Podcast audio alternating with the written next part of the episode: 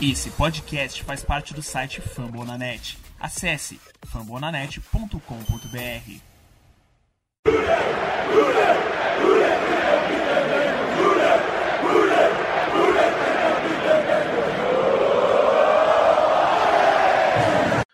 Olá, seja muito bem-vindo ao podcast Who Day BR, a casa do torcedor do Cincinnati Bengals no Brasil.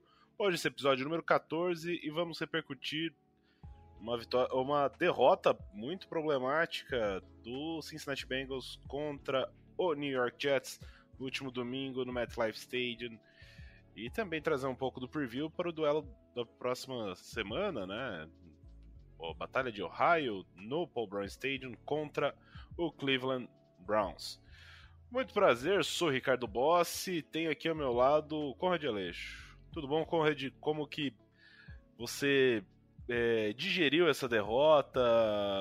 Foi complicado, né? Sim, a gente não estava esperando por esse resultado, não é mesmo? É, foi difícil até dormir mais tarde, né? É, é não dá, ainda não consegui entender o que aconteceu. Acabei de ver o Auto 22 agora há pouco e tá difícil descobrir o que, que aconteceu. É, mais tarde, né, com realmente complicado. É, hoje não teremos a presença de Lucas Ferreira, que costumeiramente participa da nossa, da nossa edição do podcast, e mais tarde chamaremos também o Eber Barros, do podcast Dog Pound, para falar um pouco sobre esse Cleveland Browns e já fazer um preview para a próxima semana. Então, antes da gente discutir mais a fundo, né? Vamos para os recados. Caso vocês queiram falar com a gente, comentar os jogos, buscar maiores informações, entre em contato com a gente nas redes sociais, uh, tanto no Twitter quanto no Instagram, arroba Eu sou arroba Slash, Conrad ou Conrad Underline Aleixo. E a gente sempre vê uh, e retuita algumas análises do pessoal de fora. O Conrad pega o Auto N2 e traz algumas curiosidades, principalmente com relação à defesa, que é a especialidade dele. E também, né, a gente pede aí para vocês que estão nos ouvindo divulgar a palavra, né, passar adiante para um amigo, pessoa gosta do Cincinnati Bengals. É, espero que também goste do nosso conteúdo, né? Então, a gente pede para vocês passarem. Também, se a pessoa não gostar do Cincinnati Bengals, né, no front do Cincinnati Bengals, a gente tem parceria com o Fambonanet. Fambonanet tem uh, podcast de 25 das 32 franquias da NFL, muito provavelmente seu amigo vai estar tá bem informado. Também entre em contato com a gente caso vocês queiram participar do grupo de WhatsApp sobre Cincinnati Bengals. Dia de jogo, aquele grupo pega fogo. Esse final de semana tive até que silenciar o grupo porque tava só, só zap violento ali. Briga e tudo mais. Foi um dia atípico, né? Então acho que é isso, né? Agora vamos uh, adentrar um pouco a selva, vamos falar um pouco de Cincinnati Bengals e New York Jets, descobrir o que aconteceu uh, com relação uh, nesse último final de semana, tá certo? Então, Conrad, vamos primeiro fazer um, um, tradicional né, recap, no, fazer um pouco mais um pouco mais acelerado do que normalmente eu faço. A gente começou a perder na segunda seguida no cara coroa, né? É, não, é, a maré virou, né? É, a primeira campanha do Jets foi uma campanha que eles avançaram com muita facilidade. Acho que foi. Não sei se uh, nessa campanha foram oito passes e oito, oito passes tentados e oito, uh, oito com, conseguidos. Né? Eu lembro que teve essa sequência de oito passes logo no começo do jogo. Não sei se todos foram na primeira campanha. O Jets abriu o placar. A primeira campanha do Bengals não resultou em nada, e aí o Bengals começou a fazer uma coisa que não vinha fazendo nas últimas partidas, que era forçar turnover. Conseguiu um turnover com o Jesse Bates, posicionou o time na linha de uma jarda. Uh, Pecado não ter entrado na endzone. O time não conseguiu pontuar. É... A bola volta para o Jets, outra interceptação. Aí sim o o Bengals consegue é, adentrar a endzone, isso já no começo do segundo quarto. Basicamente, no, no, no, drive seguinte teve a teve um fumble forçado pelo Von Bell, ou seja, o, o Bengals começou muito forte, é, a defesa não estava exatamente bem, mas ela estava forçando turnovers. O Bengals conseguiu abrir 17 a 7, tomou um, um touchdown faltando 15 segundos para acabar o primeiro tempo, diminuindo a vantagem, né? E ficou aquela, aquela expectativa de como seria o segundo tempo. O, o Jets no segundo tempo conseguiu empatar, fez 17 a 17, o Bengals abriu 24 a 17 com o Joe Mixon recebendo o passe de Joe Burrow. O, foi diminuindo a diferença, ficou 24 a 20. O Tyler Boyd recebeu um passe do Joe Burrow, fez 31 a 20, faltando 7 minutos e meio para o final, né? faltando meio quarto, o Bengals estava 11 pontos à frente. No entanto, aconteceu um meltdown, né? É, tomou uh, um touchdown, interceptação do Joe Burrow, logo na primeira jogada depois do touchdown, daí come, o Jets começando já em ótima posição de campo, conseguiu pontuar de novo, 34 a 31 para o New York Jets.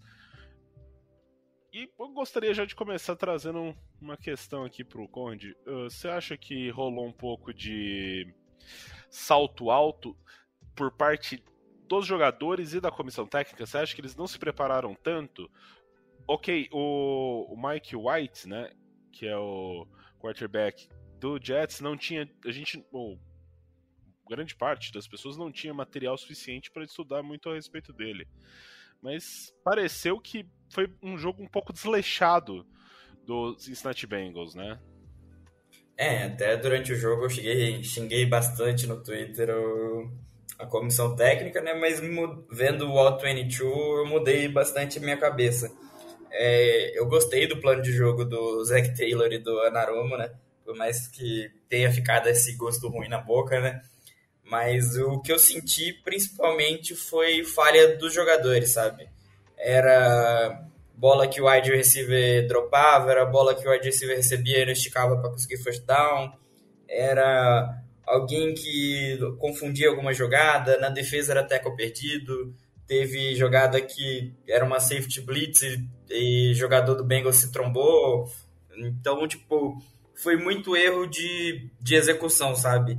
É, o plano de jogo em si da defesa, de deixar o, os passes curtos entrarem para conseguir deixar um ganho pouco de jada, era muito bom, mas nossos linebackers tiveram uma partida muito horrível. É, os dropbacks deles estavam muito recuados nas zonas e, e principalmente os erros de tackle, né? Você via que a maioria das jogadas era tipo para perda de jarda, de repente 10 jardas do, do, do Jets, né? É, assim, eu tava assistindo, né, a primeira a primeira vez que eu assisti o jogo, né, que foi ao vivo, eu tava vou, vou confidenciar, não tava 100%, não tava total atenção naquilo, eu tava almoçando com a minha família. E quando eu olhava pro celular, eu via assim, uma diferença muito grande entre o ataque do Bengals e o ataque do Jets o Jets ele avançava e você fala, tem uma fluidez nesse ataque. Ele conseguia conquistar 5, 6, 7 jardas. Ah, first down. Você comparava com o Bengals, pelo menos no começo do jogo, o Bengals suava conseguir o first down. Daí você pega uh, a primeira campanha, eu vou até confirmar aqui, mas eu tenho quase certeza que foi um foi Trenout. Foi, foi foi Trenout. A segunda campanha foi outro Trenout, porque na verdade não foi nem um Trenout, foi um four and out. Turnovers né? on downs. Turnover on downs com a bola começando na linha de uma jarda. Então você fala assim, pô, Foram olha... menos 14 jardas nesse drive. Assim, eu fiquei impressionado, porque uh, pô, você tem Joe Mixon, você tem qualquer coisa, você coloca o Joe Burrow até pra, pra fazer um sneak. Gente, assim, eu fiquei impressionado com o time andando para trás. É... Isso passa um pouco também pela OL, que vinha jogando bem, vinha, vinha mostrando evolução, mas você tá na linha de uma jarda, o seu time volta a 14, tudo bem, a última já era ali um, um pouco de desespero, foi um passe, mas foram duas corridas seguidas que o time perdeu jardas. saiu da linha de 1, foi pra linha de 2, da de 2 foi pra linha de 4, daí errou um passe no Jamar Chase, e depois tentou um, um, uma jogada em que o Burrow novamente, é, eu senti ele segurando um pouco mais a bola, um, um, pouco demais a bola, né? E nesse caso, era uma quarta descida, acabou sendo sacado e a bola voltou para o Jets. É, nesse sec, a questão nem foi tanto ele segurar a bola, né? Porque você vê na hora que o DL chega em cima dele, não tinha ninguém virado para receber a bola já. Então, ele tentou criar o que dava. Talvez ali o problema tenha sido um pouco a chamada e tal. É, principalmente na, na, primeira e na segunda descida, né? Que foram. É, a da primeira descida foi, foi uma chamada boa, só que não foi bem executada, né? Principalmente o miolo da nossa linha ele estava sofrendo contra a DL do Jets. E a, mas a segunda foi horrorosa, sabe? Você tá na faltando uma jada, você coloca o running back em shotgun para tentar correr, é complicado, não, não dá para assimilar muito bem porque chamaram. É, talvez uma opção nesse caso, né, até seria chamar um play action. Você quer fazer isso? Você, você dá todo, todo indício que vai ser uma corrida, você faz uma, jogadinha ali pro Tyrande, que é, ficou bastante famoso isso com o Joe Gruden, né? Que ele ficava falando isso no Monday Night Football, quando ele fazia parte, né? O Spider 2Y Banana, e, que ele coloca. É basicamente. É, sempre era um passe ou no Tyrande ou no fullback pro, no flat, e sendo que sempre você vai colocar um, uma ameaça de jogo corrido, a defesa vai estar toda comprando aquilo, e muitas vezes você consegue achar um recebedor bem livre, e então isso acaba facilitando. É, e assim, com relação ao que o Conrad já disse, né, dos, dos tackles perdidos, eu até passei para ele um pouco antes aqui da, da transmissão, não sei nem se ele chegou a ver. O Paul Diner, né, do The Athletic, ele soltou ele coletou esses dados no Pro Football Focus e ele soltou re referente aos tackles perdidos pelo Bengals jogo a jogo. Nessa partida, o Bengals errou, né? 15 tackles. Isso quer dizer 17% dos tackles que ele tentou, ele errou. Nos três jogos que o time perdeu, os três a equipe teve esse mesmo índice, basicamente de porcentagem de erros de tackle, né? Foram 17% hoje contra o Jets, 17.1 contra o Packers, que foram 13 tackles perdidos, e contra o Bears, 11 tackles perdidos, que foram 17,2%. Nas vitórias, o máximo que de tackle perdido que teve foi 13.4. A gente consegue estabelecer um padrão. É, então a gente consegue notar, ok, você pode, assim, né, muita gente veio com muitas críticas ao Luana Romo e ao Zach Taylor, mas desculpa, não tem como você não colocar isso na conta de Logan Wilson, principalmente, é, que perdeu muitos tackles nesse final de semana, é, e ele não pode, sendo um middle linebacker, ele não pode perder tantos tackles e isso faz com que o adversário consiga mais jardas, consiga aumentar o tempo de posse de bola e muitas vezes esse tempo de posse de bola vai acabar forçando que a defesa perca mais tackles num outro momento, porque vai estar tá cansada. Então a gente vê o, o Jets conseguiu 500 jardas, é, sendo que tinha um quarterback com pouquíssima experiência, tanto que lançou três turnovers, é, é lançou dois turnovers, eles tiveram outro turnover de fumble, mas poderia ter sido quatro ou cinco turnovers sem grandes, uh, sem grande esforço, né? Teve acho que uma jogada do Tidobi Awuzie que ele, que ele deflete, que se ele vai com um pouquinho mais de gana, ele tinha interceptado aquela bola. É, não tem nem como você culpar muito os técnicos quando você faz um plano de jogo e os jogadores não conseguem executar, né? Tudo bem que entra aquela parte de de adaptabilidade que a gente falava tanto, mas é, como é que você vai adaptar se você não está com confiança de que o jogador vai conseguir fazer diferente também, né? E quanto ao Logan Wilson, ele estava muito atrasado nas jogadas, tanto na corrida quanto no passe, e você via que ele estava bem desligado do jogo.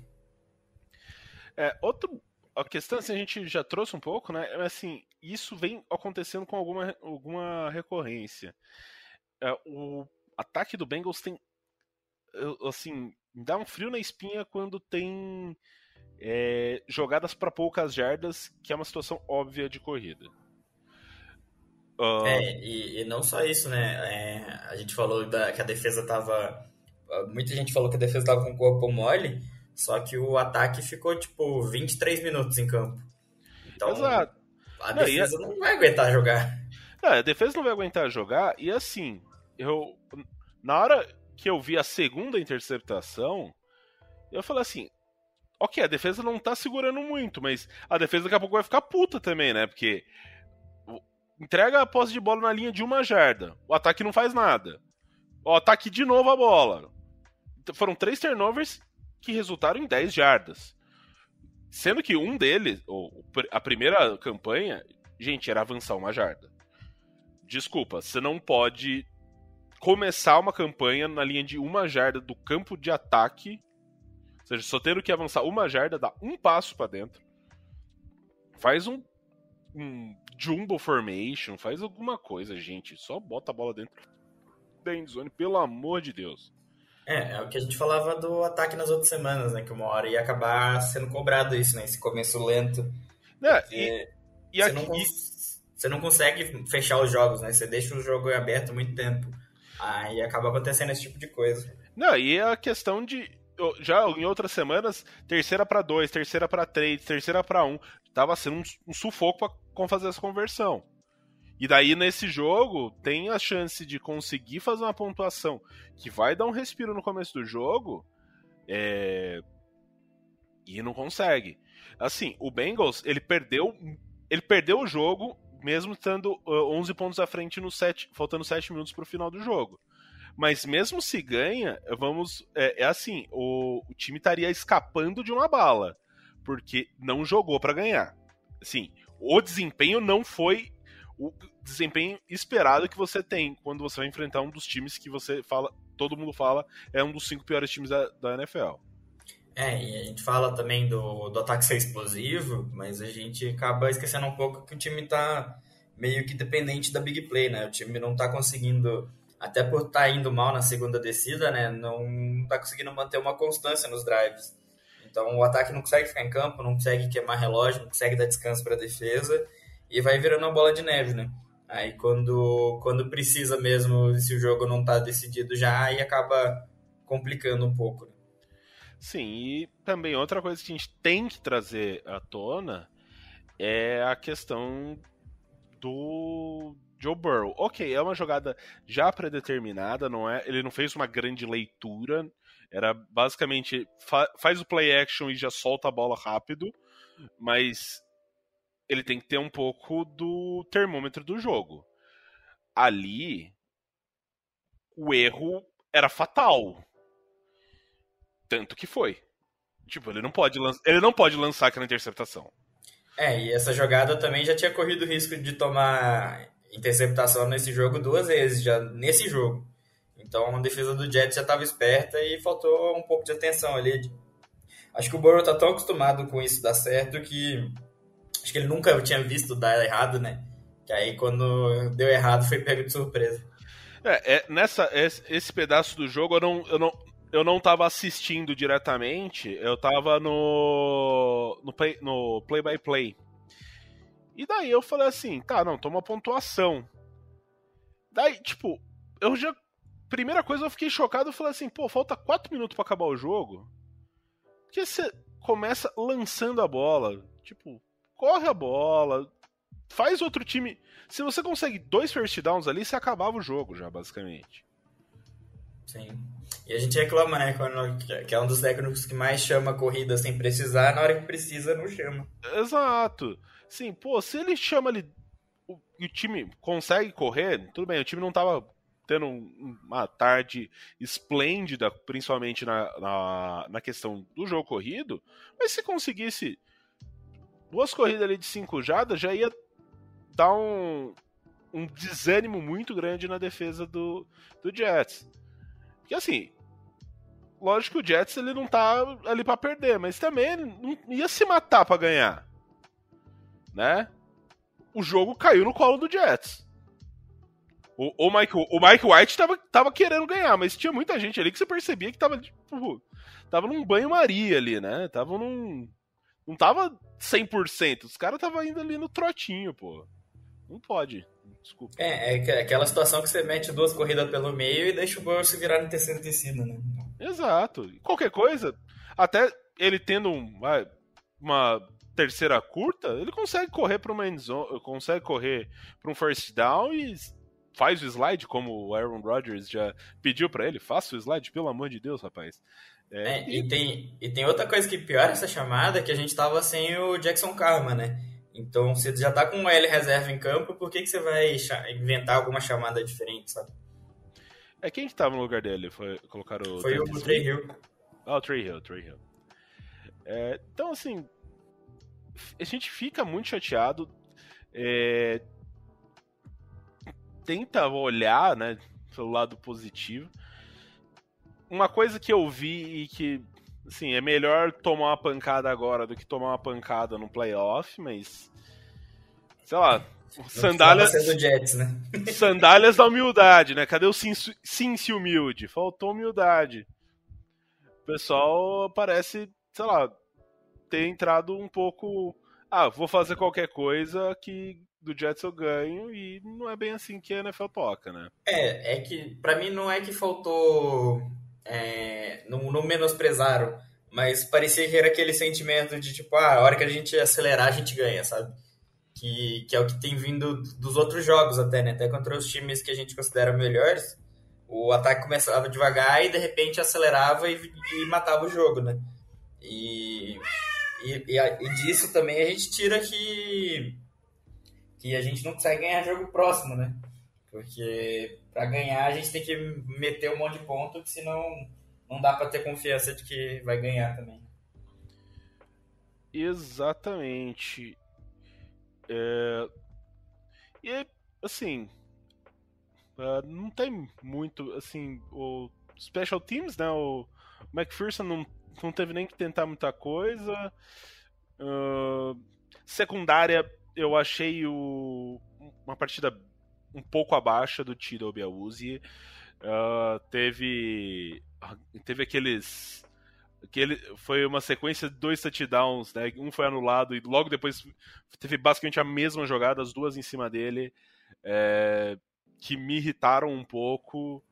É, então, é, essa aí, o primeiro lá que, que voltou, a marcação tava boa, não tem nem que falar daquela recepção, né? Sim. Não tem muito como pôr culpa nele.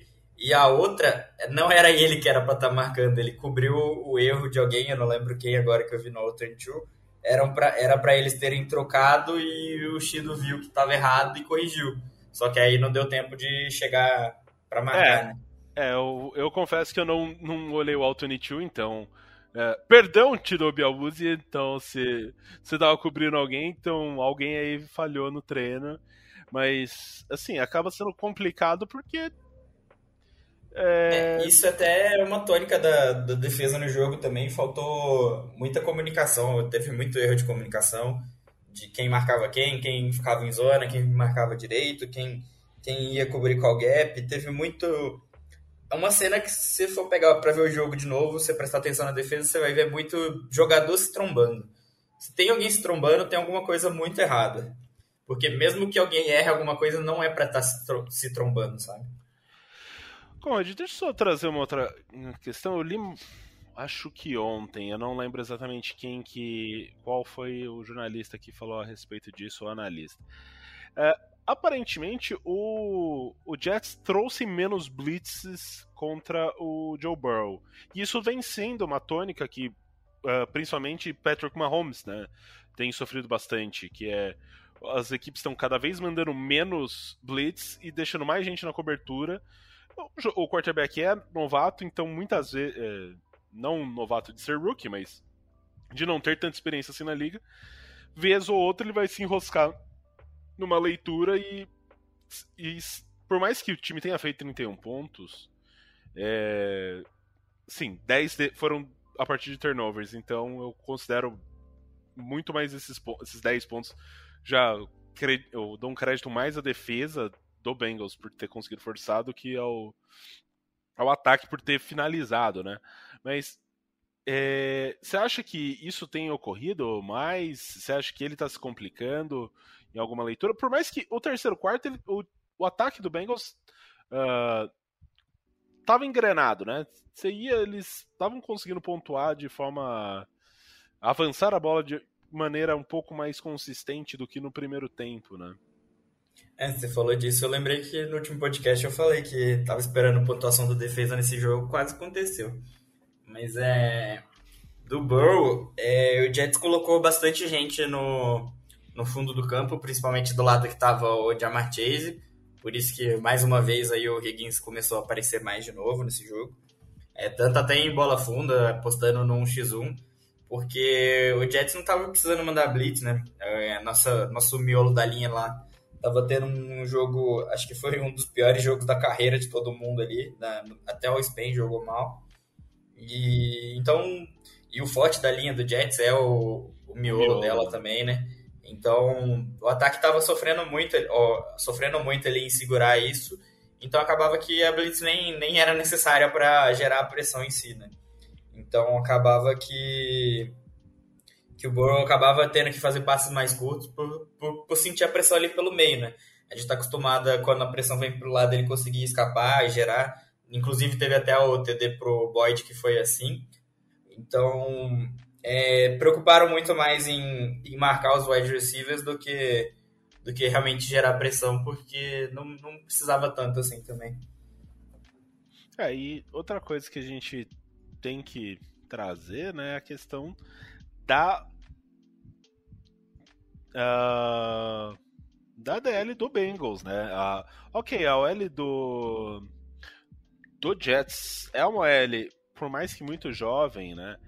É, tem o, o, o Vera Tucker, tem Morgan Moses, que, que já tem aí um tempo de liga tudo mais. Só que você via, sim, uma tranquilidade, né? Foram é, só dois sacks, só quatro QB hits. É, assim, eu senti um pouco de falta da pressão. E a gente já, assim, antecipando um pouco o tema, né? Que depois a gente vai chamar o Weber para conversar, eu vejo muito problema, porque a OL do, do Browns, que é o próximo adversário, é uma OL que, por mais que tenha perdido o Jack Conklin, é, é uma OL de altíssimo nível. E se você não pressionar o quarterback, fica um pouco difícil, né? É, o problema é que o plano de jogo tava nisso, né? Não pressionar tanto para deixar esses passos curtos, para tipo marcar o fundo para esses passos curtos acontecerem e você dar o tackle, né? Só que os tackles não aconteceram quando teve quando teve blitz. É, era jogador trombando com o outro. Então, foi um show de horrores esse jogo da defesa. É, e assim, sem. Agora, assim, eu vou dar uma passada de pano, mas. Eu vou explicar também. Jogos assim acontecem. A gente pode. A gente pega aí os principais times. O Chargers teve isso contra o Ravens. O Ravens teve isso contra o Bengals. É que o Bengals teve isso contra o Jets, então fica um pouco mais é, machuca um pouco mais o torcedor. Mas se você for pegar na NFC, o Packers teve um jogo tenebroso contra o Saints. Então, acaba uh, assim. A gente, lógico, não, não espera isso acontecendo de maneira frequente, mas. É, vez ou outra é um jogo que não encaixa. E assim, o jogo não encaixou, a defesa não jogou bem, né? Cometeu muitos erros de tackle, quase conseguiu uh, trazer o jogo de volta a partir dos turnovers, que eram uma coisa que não vinha acontecendo, o time não vinha conseguindo forçar turnovers. Nessa semana conseguiu três turnovers. É... Então, sim, é aquele jogo que você fala, pô, deu tudo errado, tudo errado. E quase ainda deu certo. Quase que o time saiu com a vitória. É, jogos assim acontecem na NFL, né? Tanto é que é difícil ficar invicto, né? Porque, querendo ou não, é, um jogo ou outro seu time vai acabar tendo um rendimento um pouquinho abaixo. E também tem a situação de que era o terceiro jogo fora de casa, né? Historicamente, os times nessa sequência de três jogos fora de casa costumam ter um rendimento ali por volta dos 30% de vitórias. Então, sair com 2-1 é, é bem bem importante nessa sequência, né? Mesmo que doa essa derrota contra o Jets. É, e assim, né? Se a gente for considerar o, o nossa previsão pré-temporada da pré-temporada, é, a gente considerava duas vitórias nesse nessa nessa sequência de jogos fora do Paul Stadium, né? Só que acabou ocorrendo uma derrota contra o Jets e uma vitória contra o Ravens. Se você for analisar friamente, esquece que é o Jets. É, mas acaba sendo melhor essa configuração que o Bengals fez do que a configuração que a gente tinha previsto. Por quê? O Ravens vai estar disputando vaga com o Bengals. Então o Bengals ele já sai com mais vitórias na divisão com isso. Tem vitória no head-to-head, ou seja, no confronto direto. E dá uma segurada no Ravens, que é um, um, um adversário direto. É, e, como você mesmo disse, né, com relação à questão de viagens, agora o Bengals começa, né, a partir daqui até o final do ano, são duas viagens apenas para fora do estado de Ohio. Ou seja, são muitos jogos, são, faltam nove jogos para o final da temporada. São seis no Paul Brown Stadium, três fora, sendo que um dos jogos fora é no no estádio do Cleveland Browns, do First Energy. Ou seja, os dois jogos que o time vai fazer fora é contra Las Vegas e contra Denver. Denver aparentemente está fazendo trocas já. Talvez chegue já nessa semana, mais pensando em draft do que pensando em classificar para playoff, por mais que não tenha uma campanha tão ruim atualmente. Mas uh, enviou, enviou Von Miller para o, para o Rams, né? é, nessa semana, um pouco antes da, do limite de troca, da data limite de trocas. E o Raiders está meio confuso, né? Assim, o, principalmente jogando em Las Vegas, eles ainda não estão conseguindo. A, a torcida do Raiders, por mais que seja uma torcida muito apaixonada, é, você vê em alguns jogos, semana passada, se eu não me engano, contra o Philadelphia Eagles, você percebia que tava uns 50-50. Não vou dizer que a torcida dos Cincinnati Bengals vai ser grande o suficiente para fazer uns 50-50 lá em, em Las Vegas, mas não é um, um, um mando de campo tão estabelecido assim. Então, possivelmente, assim, com relação a jogar dentro ou fora de casa, o Bengals seja uma das equipes em melhor situação daqui até o final da temporada. É, o Raiders também tá confusão de bastidores, né? A questão o do caiu técnico, o, o, dono do time é, querendo atirar para tudo que é lado, o Ruggs provavelmente fora da temporada aí, que deve ser preso por causa do acidente hoje. Então. É, mesmo se ele não for preso, pelo menos sim, eu imagino que nas duas próximas semanas, pelo menos ele não conseguiria ter condição, né? E o jogo contra o Bengals em três semanas, imagino talvez ele nem tivesse condição física, porque a, quando você passa por um acidente de carro, parece que ele teve algum problema é, no quadril, né? Então, não sei, se tiver que passar por alguma cirurgia, alguma coisa assim, acaba sendo complicado, né? Além das questões legais, né?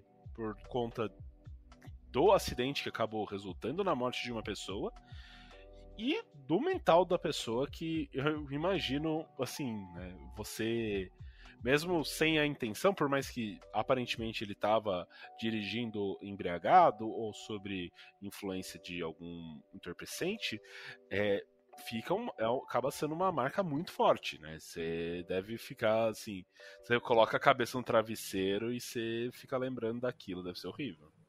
É, mas é, jogos assim acontecem, né? Eu acho que o, o principal que a gente tem que observar é como o time vai reagir a esse jogo, né?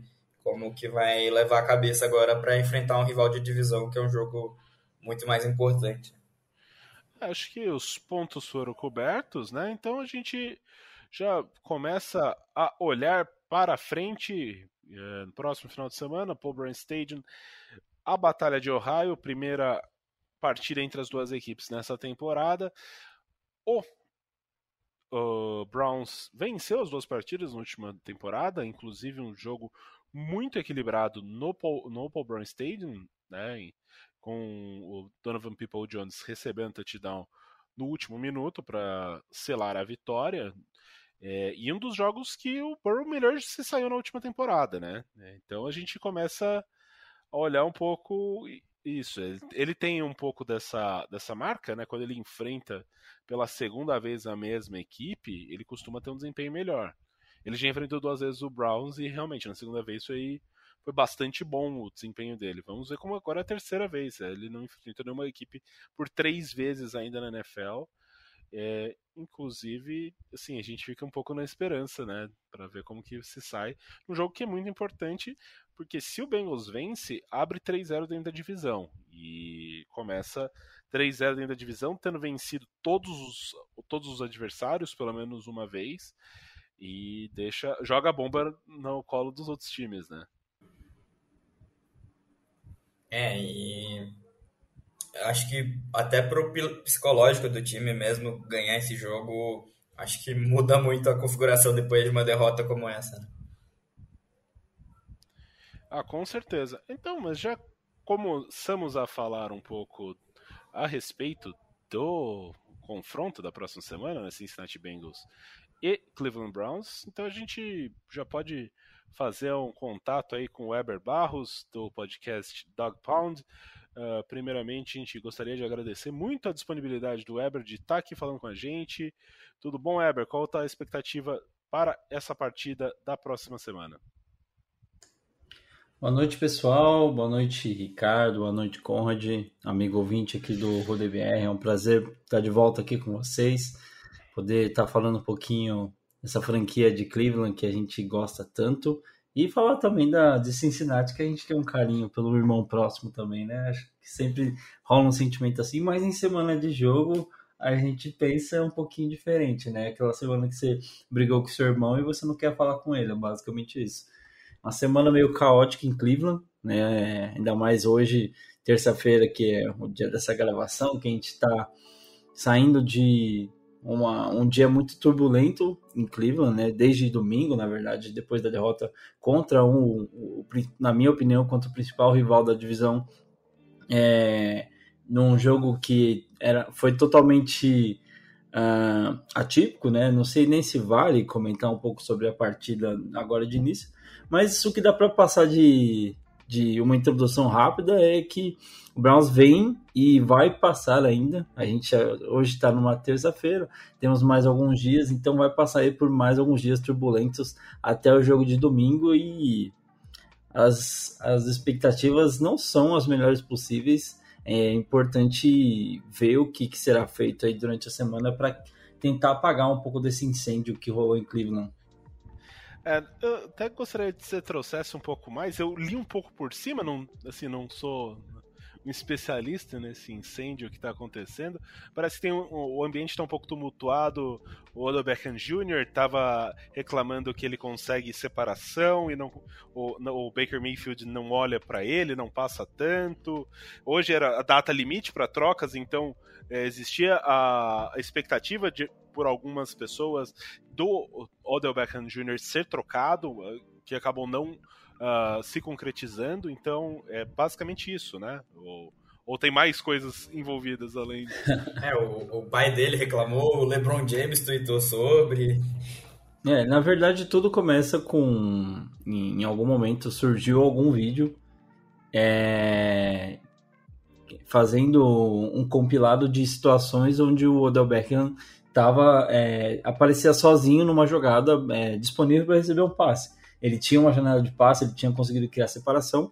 E esse vídeo ele tem. Eu tô até com a janela dele aberta aqui. Deixa eu ver se eu consigo caçá-lo. Ah, fechou aqui. Depois eu tento achar de novo. Mas é um vídeo até longo, deve ter ali seus dois, três minutos. E esse vídeo foi um, um, do, um dos bons da polêmica, né? Porque você tem, é claro, um, um, começo de, de uma polêmica começando no domingo, depois de uma derrota contra os Steelers, né, num jogo onde é, a, a, vitória para o Browns ela se apresentou em alguns momentos, alguns diria até mais que alguns, né? Uh, o Browns teve até na, a última posse do jogo para conseguir é, chegar até a endzone e marcar o touchdown que selaria a vitória, porque o tempo já estava bem escasso no relógio. Mas é, você teve uma situação com o Landry de um fumble numa jogada anterior. Você teve uma situação com o Odell Beckham que ele acabou não conseguindo fazer uma recepção no passe, e aí vem aquele questionamento de Baker e Odell não estão se entrosando, aquele velho papo que todo mundo já está escutando há um bom tempo, que o Baker é melhor sem o Odell, que o Baker. É, e aí o outro lado também fala que o Baker não ajuda o Odell a ser um cara produtivo, a produzir o tanto ele, que ele produz. E a gente vai foi vivendo essas emoções desde é, desde domingo e hoje estourou esse o, esse vídeo novamente, né? O pai do Odell é, pegou e postou esse vídeo, né? Comentou e várias pessoas foram comentando e ele estava muito ativo né, nos comentários desse vídeo, falando, concordando, é, discutindo com pessoas que não concordavam. Né? Basicamente, ele deu a entender que o, que o Baker Mayfield é um, é um quarterback medíocre e que não ajuda o filho dele a, a colocar todo o potencial é, que ele produz, que ele, que ele imagina que o filho tem, né? Eu vi até alguns tweets comparando o pai do Odell com o, o pai dos, dos meninos balls, né, da, na NBA, né? O... Lavar. Lavar Ball. É ele mesmo, eu sempre esqueço o nome dele, mas é ele mesmo. Sempre aquele cara fala: Meus filhos jogam muito, dá uma oportunidade para ele que você vai. Então, assim, é... foi um dia bem, assim, difícil de acompanhar tudo. E para juntar, a gente teve aí, como você mencionou, né, a, a deadline das trades na NFL, que foi até hoje às 5 horas né? E boa parte do dia a gente ficou ali nessa expectativa se ia acontecer alguma coisa ou não. Ao longo do dia, muitas das coisas que eu li era que internamente já existia um consenso de que não há nenhuma possibilidade de que o Odell fosse trocado e que o próprio Stefanski teria dito que precisava do Odell e que ele é uma peça importante dentro do elenco. Né? A partir desse e não foi não foram apenas um ou outro insider do, do Browns que noticiou isso. Né? Teve bastante gente que trouxe essa notícia. Então, a partir desse momento, eu vi a primeira vez esse tweet, já eram umas duas, é, uma, uma, duas horas da tarde ali.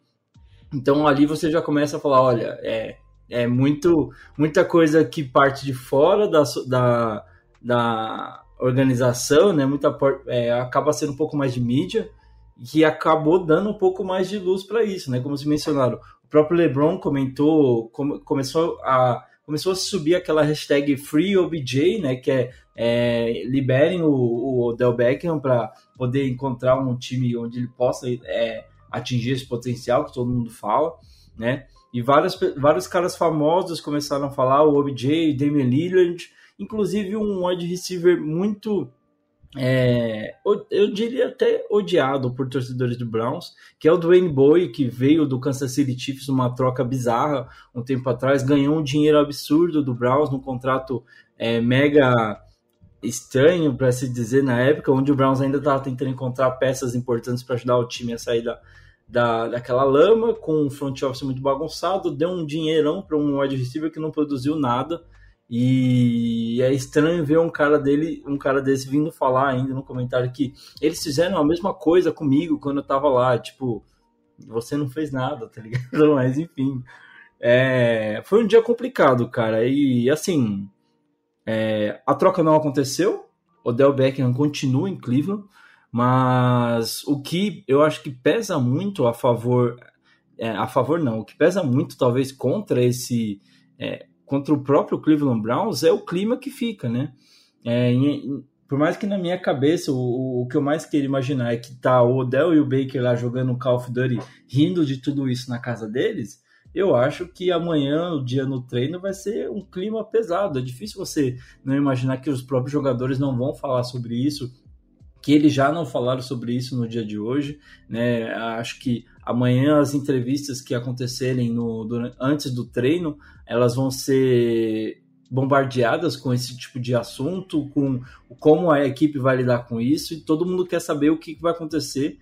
E, e é por isso que o jogo de domingo se torna cada vez mais importante, porque uma vitória contra os Steelers já pagaria bastante coisa do que estava acontecendo nesse bastidores de Cleveland. Agora você vai para um outro jogo de divisão já tendo perdido o primeiro, né, numa divisão que está se tornando muito mais disputada do que foi previsto lá no começo, né, com essa, é, é, essa ascensão. É, até peço desculpas, mas a gente mesmo falou no começo da temporada, naqueles episódios que a gente fez, né? É surpreendente essa ascensão do Bengals.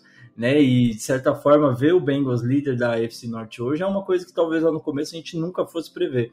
E hoje a gente tem o Bengals liderando, o Baltimore ali é, mantendo as previsões e o Browns de certa forma sendo a grande decepção da AFC Norte e diria até da AFC no geral até o momento, né? De todos os times que a gente estava prevendo.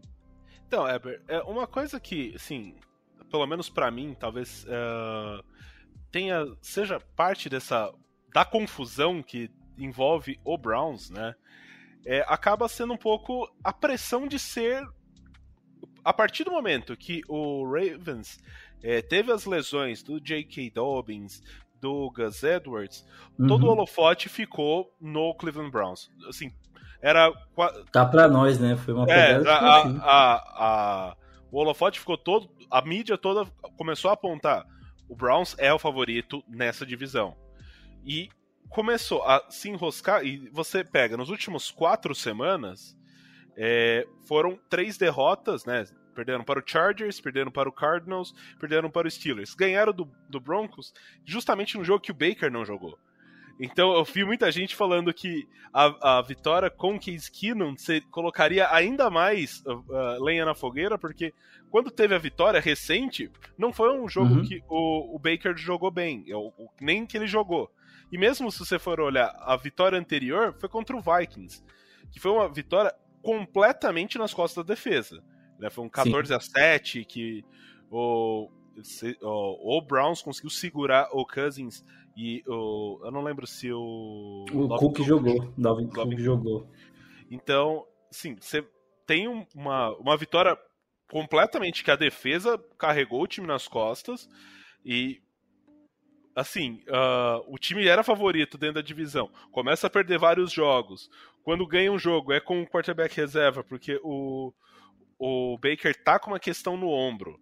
É, isso a gente não, não pode deixar não pode esquecer, né? Ele tem uma questão uhum. no ombro, provavelmente vai passar por uma cirurgia na fora, por fora da temporada.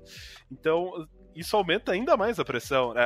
Assim, o, o ambiente fica mais belicoso, porque a pressão estava toda no Browns e o Browns está se enroscando, com les... seja com lesão, seja com um vestiário pegando fogo. Sim. E não só estando como favorito na divisão, estando em, estando em último agora, né? E até correndo o risco de ficar fora da briga do wildcard ali também, né? Então Exatamente. acho que isso aumenta tudo. É, e você pega, são, é, é um cenário que, como você mencionou, né, tinha tudo para ser positivo. Uh, começa a ruir de alguma forma depois da primeira derrota na temporada contra o Kansas City, onde já se começa a questionar: era um jogo ganhável? O Cleveland, de certa forma, depois daquilo, se tornou o único time que estava ali meio que é, sendo apontado como um dos favoritos na UFC, foi o único time que ainda não que não ganhou do Kansas desse Kansas City, né? Vários times jogaram, todos os times estavam ali apontados jogaram contra Kansas e ganharam, e o Browns foi o único time que não ganhou. Né? E aí você pega um, aquele jogo contra o Chargers, que foi um puta jogo, um tiroteio, não sei o quê, mas o time não soube ganhar. Né? E desde aquele jogo contra o Chargers, a situação parece que foi cada vez piorando. É, você pegou até esse exemplo do jogo contra o Broncos, foi realmente um. Uma, é, acho que era tudo que um torcedor do Browns não queria, né? Ah, o time acabou jogando muito bem, ganhou sem o Baker, e aí você cria ainda mais uma polêmica. Fala assim: talvez a gente não precise do Baker mesmo. E aí é tudo que a gente não quer. A, é, a gente, eu falo é, quem está analisando, quem sabe o, o é, tenta entender o, o, dia a dia que está acontecendo, sabe que não foi o, o fato do não ter jogado ou o Baker não ter jogado que ajudou o Browns a ganhar aquele jogo. É, na verdade, o, o que o não fez, eu acho que tem muita, muitas das coisas que eu tenho lido, muitas das coisas que eu tenho visto e concordado, o que o não fez naquele jogo, o Baker poderia ter feito com o ombro machucado mesmo nessa situação, entendeu? É, o que aconteceu é que você tinha uma semana curta e você preferiu é, poupar o Baker para que ele pudesse ter mais respiro para o jogo que realmente tinha uma importância maior, que era o Steelers. Né? E aí você descansa o Baker por 10, até um pouquinho mais de dias, já que ele não jogou, né? e conseguiu é, dar tempo para que o ombro dele desinchasse, é, não ficasse tão inflamado ele conseguisse jogar. Aí você pega o jogo contra o próprio Steelers. O Baker não teve uma partida ruim, foi uma partida boa.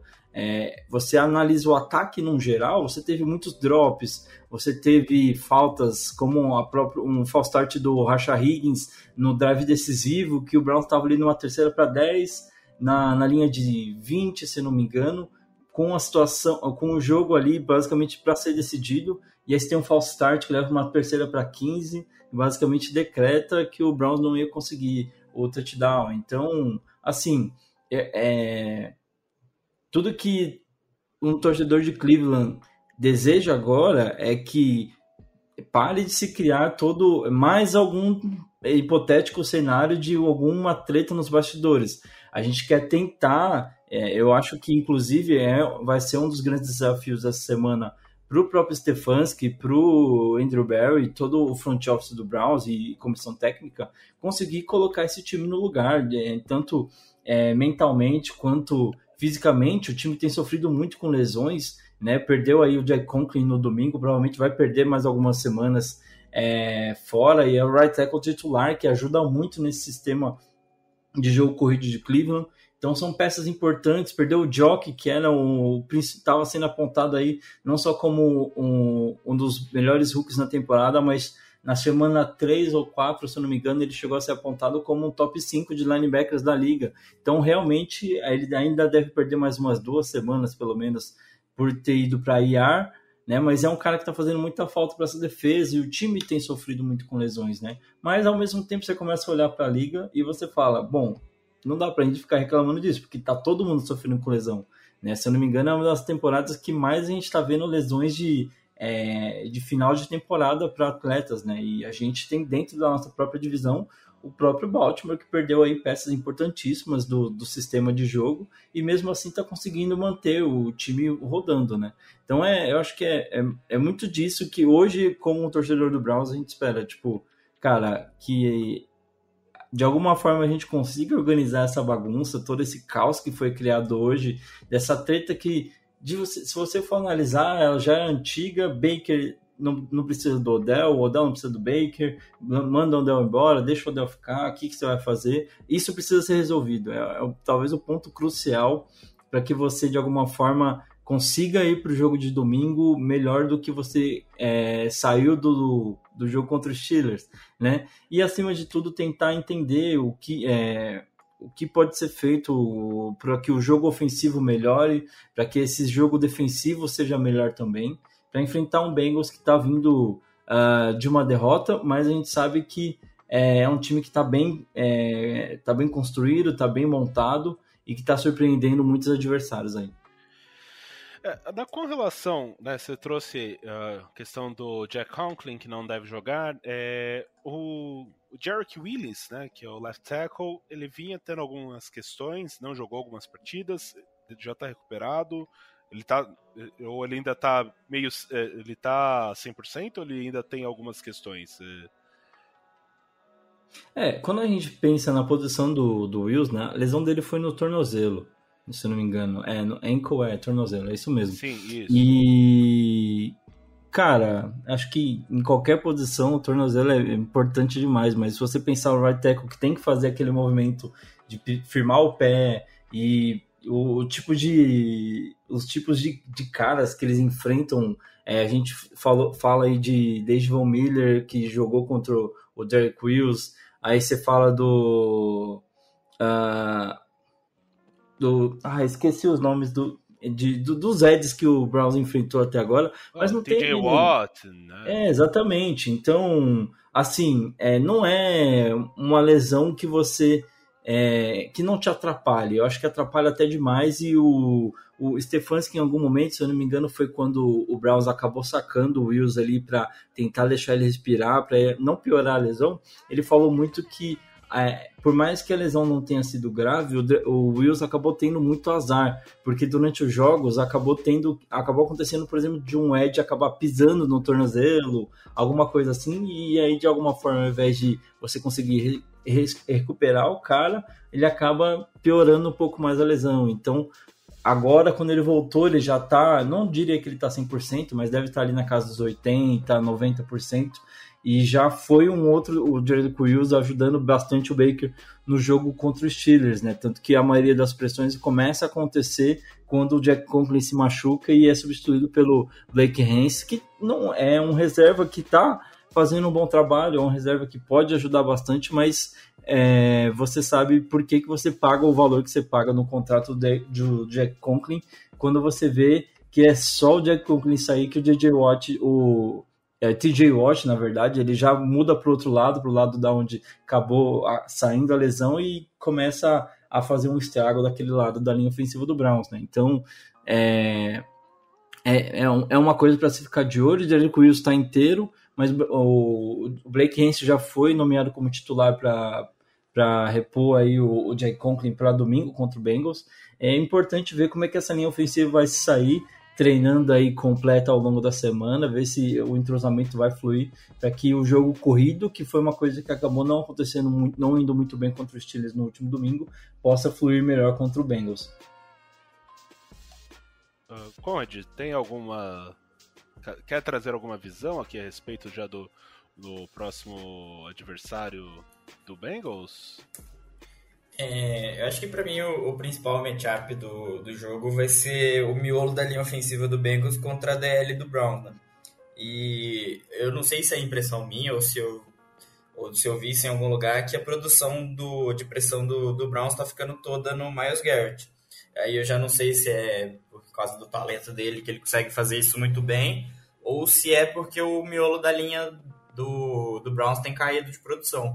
Aí eu queria saber do, do Eber aí, se, é, se, é, se essa impressão tá certa ou se, se a gente tá meio equivocado no que a gente vê de fora. É, hoje, hoje você tem o.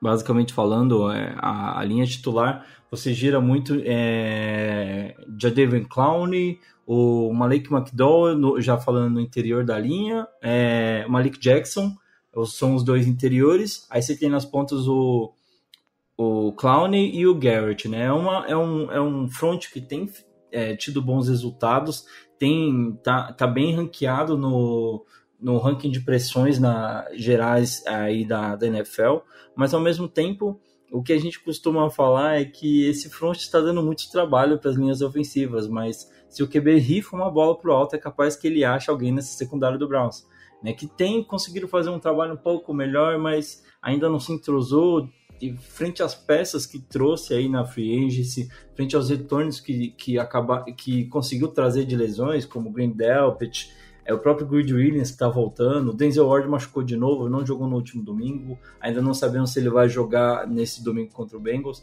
Então, assim, o front do Browns consegue fazer um bom trabalho. O, Miles Garrett hoje tem 10 sacks e meio, lidera aí a liga em questão de sacks. É, o Clown tem sido um cara importante demais contra o jogo corrido. O Browns melhorou bastante nesse quesito em relação à última temporada, muito por causa da ajuda do Clown, né?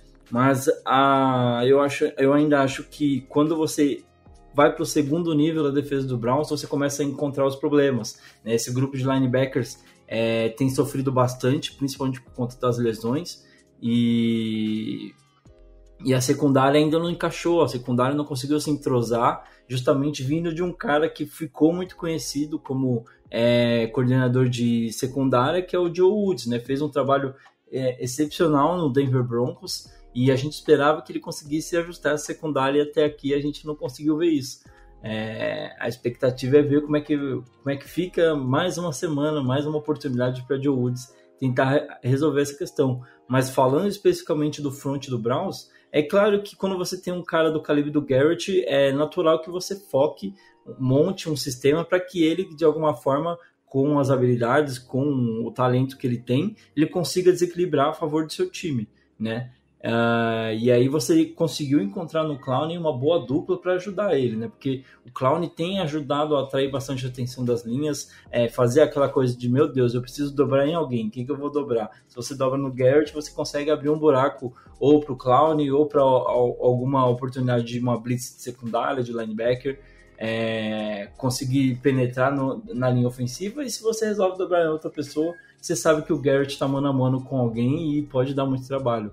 Então eu acho que esse tem sido uma, uma, a receita do sucesso desse front do Browns. É, no, no jogo contra o Ravens, né, era, eram dois times que correm muito bem e defendem o jogo corrido muito bem, e a gente esperava um jogo mais voltado para os quarterbacks, né, e a gente acabou vendo isso, até o Lamar conseguiu, foi, tentou passar mais, né, o Burrow é, teve mais volume de jogo, e você consegue ver isso acontecendo nesse jogo com o Browns, com o Baker machucado desse jeito? Você acha que o Browns pode fazer que nem o o Jets fez e usar bastante passe curto nos running backs lá, que, que é o forte do, do Browns hoje, né? Usar os running backs. É, você tem a ausência do Kareem Hunt, né? Que deve, assim como o Jock, foram colocados na mesma semana aí no IAR, se eu não me engano, foi. A gente está indo para semana 8 agora? Ou a 9? Semana 9 é, agora, né? Semana 9. É, então, deve, deve, ter sido ali na semana 7, se não me engano, que eles foram colocados na IAR. Então devem perder pelo menos mais dois jogos. Uh, então, o Hunt é um cara que ajudava muito o Browns nessas, nessas jogadas em screens, em, espaço, em passes curtos, laterais no campo, né? E hoje você tá, é, você tem o Janice Johnson que fez um jogaço contra o Broncos, mas contra os Steelers é, foi, atuou ali como a, substituindo o Karen Hunt como running back número 2, mas não conseguiu entregar a mesma produção, né? Então é, um, é uma arma que o Browns sabe usar muito bem, mas acaba dependendo muito do sistema de bloqueios, né? E quando o sistema de bloqueios não consegue ser efetivo, o jogo corrido naturalmente não, não consegue fluir, né? Então, uh, eu acho que não só essa arma poder, poderia ser usada, mas como o jogo aéreo no total. O Browns, hoje, tirando o People Jones, que ainda é, é dúvida para o jogo de domingo, a gente não sabe se ele joga. E a gente sabe que quando ele jogou no Paul Brown Stadium, ele é um cara que se deu muito bem, né? Na última temporada, queria muito que ele jogasse, vai que relembra um momento do passado aí, em, algum, em uma jogada. Mas é, é dúvida e tem sido um dos caras, é, mesmo você tendo o Landry e o, Bell, e o Del Beckham no time, o People Jones tem sido um dos caras que mais é, tem sido efetivos para o Browns essa temporada e perdê-lo é, se eu não me engano, ele já não jogou contra o Broncos, não jogou contra os Steelers e não sabemos se ele vai jogar contra o Bengals. Então é um cara que faz falta dentro desse, esse, desse elenco, mas é, eu quero acreditar que o Brown, sabendo que possui boas armas ofensivas, até falando nos Tyrants, David Njoku e Austin Hooper, né, que ele consiga aproveitar melhor esse, esse, se o Jets encontrou um caminho indo pelo ar, por que, que o Browns não pode tentar forçar isso de alguma forma, encontrar alguma, algum sucesso no jogo aéreo? Tem as peças para isso, e o Baker, se a linha ofensiva conseguir protegê-lo é, de uma forma você consiga dar dois, três segundos para ele, ele vai conseguir achar uma oportunidade, né? Uma das características principais dele é essa precisão no passe. Então, é, o que a gente imagina e o que a gente questiona até agora é por que as jogadas, por que o playbook do Stefanski, que foi tão diverso ano passado, que é, brincou, abriu bastante a caixa de ferramentas, esse ano parece, parece um pouco mais limitado nessa questão. A gente está torcendo muito para que chegue esse dia e fale, ok, vou abrir de novo minha caixa de ferramentas e começar a surpreender, trazer aquele ataque que a gente falava, caramba, mano, olha esse ataque jogando, que coisa bonita. É, uma outra questão, né? É, você já falou um pouco a respeito da secundária do Browns, que tem apresentado algumas, algumas questões, né? E o Bengals tem três wide receivers é, que, assim, nunca os três estão. Até acaba sendo difícil, né? Os três serem bastante acionados, porque um acaba limitando. Se um vai receber muita, muitos targets, os outros vão acabar ficando um pouco mais limitados. Eu queria entender um pouco como você vê esse, o, o trio, né? O T. Higgins, o Jamar Chase e o Tyler Boyd contra a secundária do, do Browns. Eu vejo com medo, talvez. Acho que seria a melhor definição. Jamar Chase é um cara que a gente comentou bastante, inclusive na no episódio que a gente gravou junto, a gente falou um pouquinho sobre isso, né? Comentou sobre o menino Jets que estava tendo. Eu esqueci o nome do WR do Jets, no, o Hulk agora.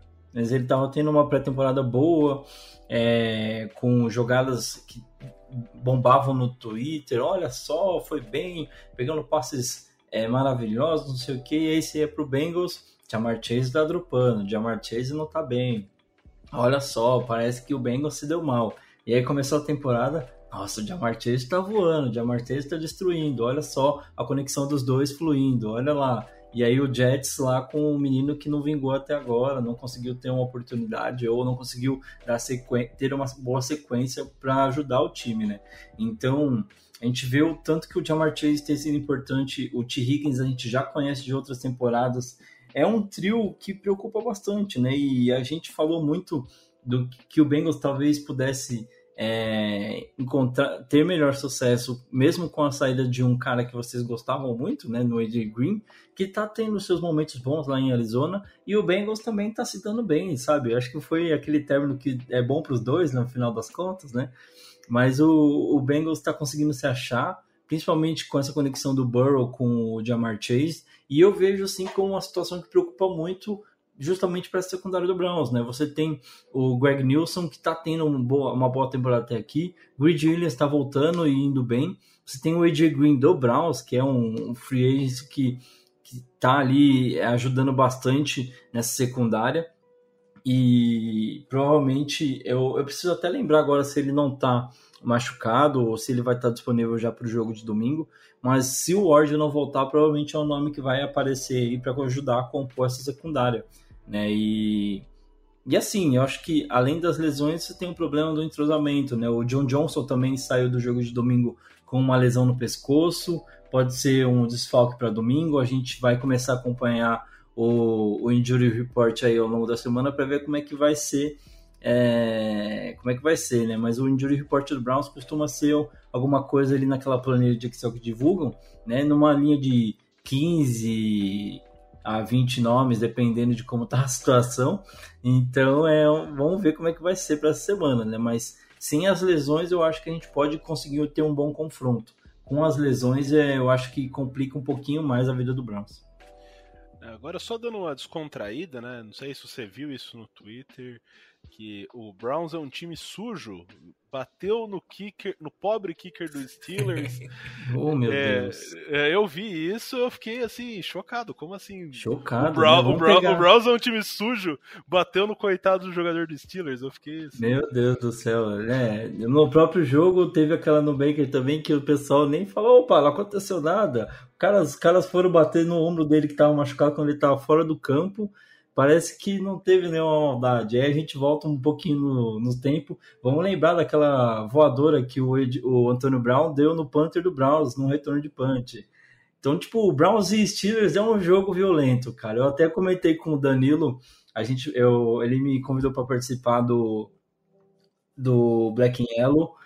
E aí eu comentei que o Browns e Steelers tem uma pegada de, pra, pra gente que é do soccer aqui, de Libertadores, cara. Tem uma rivalidade, por mais que o Browns não tenha um histórico positivo frente aos Steelers, né? Tem muito mais derrotas do que vitórias, mas é um jogo brigado, é um jogo que é, os nervos estão muito aflorados sempre e essas coisas acabam acontecendo, né? Na real, eu acho que o, lance em si, onde acontece o contato, ele não é nem tão violento assim. Mas a forma como ele cai depois é que acaba sendo mais crítico, porque ele cai sem ter como se proteger direito e dá aquela chicoteada na cabeça no chão. Mas o lance em si, tentando ser o menos clubista possível, eu não achei tão violento é uma jogada, um teco normal, sabe? Eu não é. vi violência no jogo, não sei é, o que vocês é, pensam é, sobre. Eu não, eu até comentei com alguns amigos, assim, era pra falta, foi late hit, mas nada. É, é um teco que você vê toda semana acontecendo. Né? Não teve, eu não vi maldade, na verdade, né? Acho que... É, aquele late hit que você vê que o cara abaixou a cabeça antes do cara começar a lançar e não, não quis parar, né?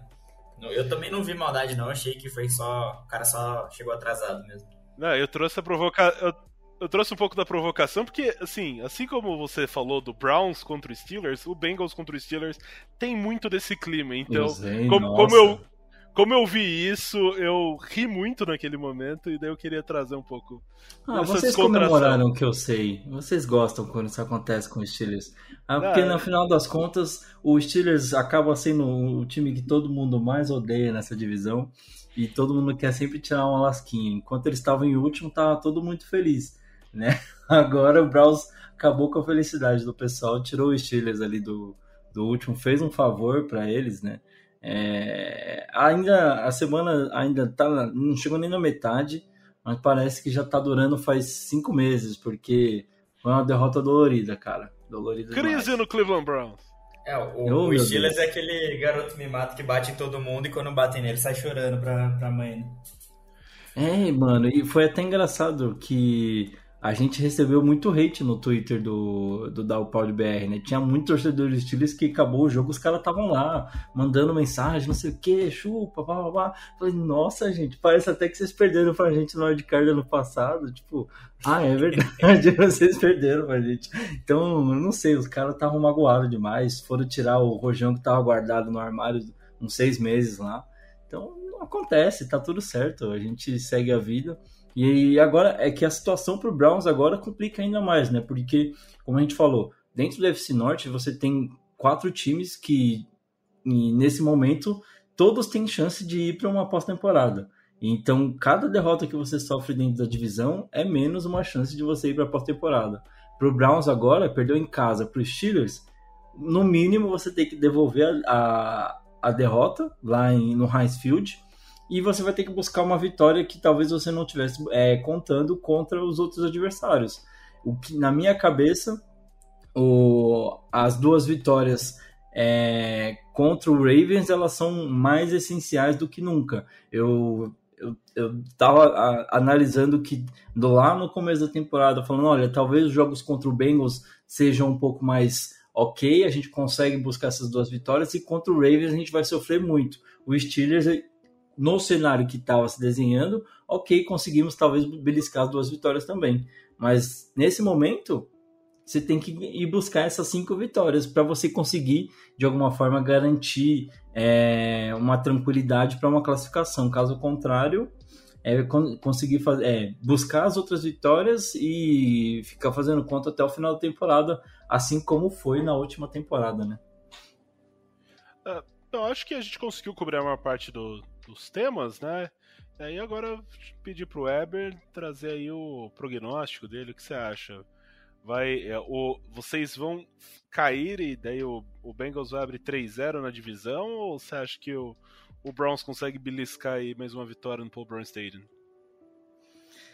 Ó, vamos lá. É, o Weber torcedor, o Weber fanático, o que é muito apaixonado por, pelo Cleveland Browns, é, conta muito com uma vitória no domingo. E, e vê muito aquela coisa de tipo, não, que agora é a oportunidade do Browns se mostrar. O Odell e o Baker falar assim: a gente não tá brigando coisa nenhuma, vão acabar com a raça do Bengals. E o, o Landry também, depois de um jogo que é, teve uma atuação muito ruim, teve o fumble que basicamente decretou a derrota. Falar assim, cara, eu tô ferrado com o que aconteceu, preciso mostrar serviço, preciso ajudar meu time e também ajudar o Browns a buscar essa vitória. Isso é o que eu quero acreditar. Agora, aí o, o, indo pro lado mais frio, né, colocando o crachazinho aqui do, de analista no, do Dalpod BR, vai ser um jogo muito complicado, né? Você pega um Bengals que, como a gente, eu falei algumas vezes, até peço desculpa por ser repetitivo, mas é, eu tô tentando passar até uma visão de torcedores do Browns, né? O Bengals surpreendendo muito nessa temporada, é um time que tá muito mais encaixado do que muitos outros times é, que vinham para essa temporada com prognósticos melhores. Né? O Bengals conseguiu se achar, o Bengals tem um, um uma defesa que está conseguindo produzir bem, um ataque que está produzindo muito melhor do que era esperado, né? E com certeza, se você comparar o momento dos dois times, o momento está todo a favor do Bengals, mesmo vindo de uma derrota contra um Jets que está ali mais capengando do que tudo. Né? Então, mesmo nesse cenário, o Bengals ainda é favorito na minha visão. Mas, como torcedor que sou, não consigo apostar numa derrota de Cleveland no domingo.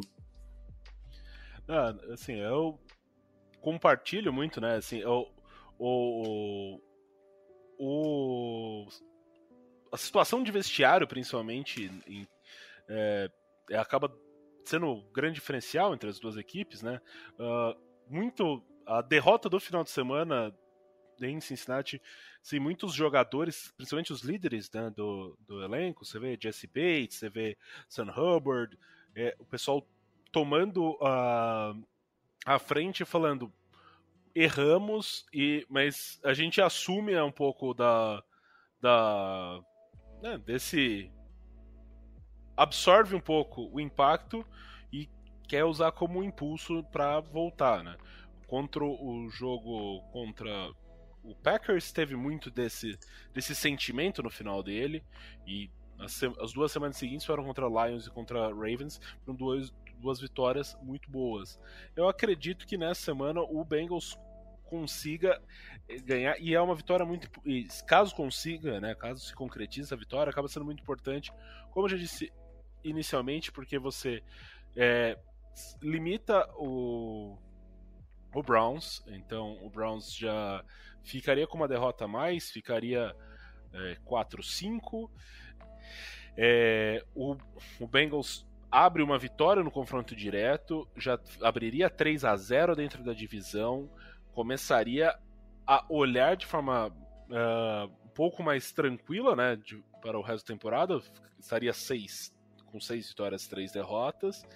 É, com poucas viagens a ser feitas, a gente já disse anteriormente, uh, a partir dessa semana, né, nos próximos nove jogos, são seis jogos no Paul Brown Stadium, três jogos fora, sendo que um desses jogos é em Cleveland, ou seja, só duas viagens é, para fora do estado de Ohio. Então, a tabela, pelo menos com relação a ser dentro de casa ou fora de casa, acaba sendo benéfica.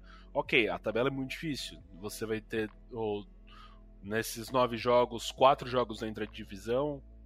Tem Chiefs, tem Chargers, tem Niners e tem Broncos. Mas assim, eu acho que é um. Acho possível, acho que o Bengals deve ganhar por uma posse de bola, um jogo bem equilibrado. É, sim, talvez forcem um pouco mais o, o Baker a ter que lançar.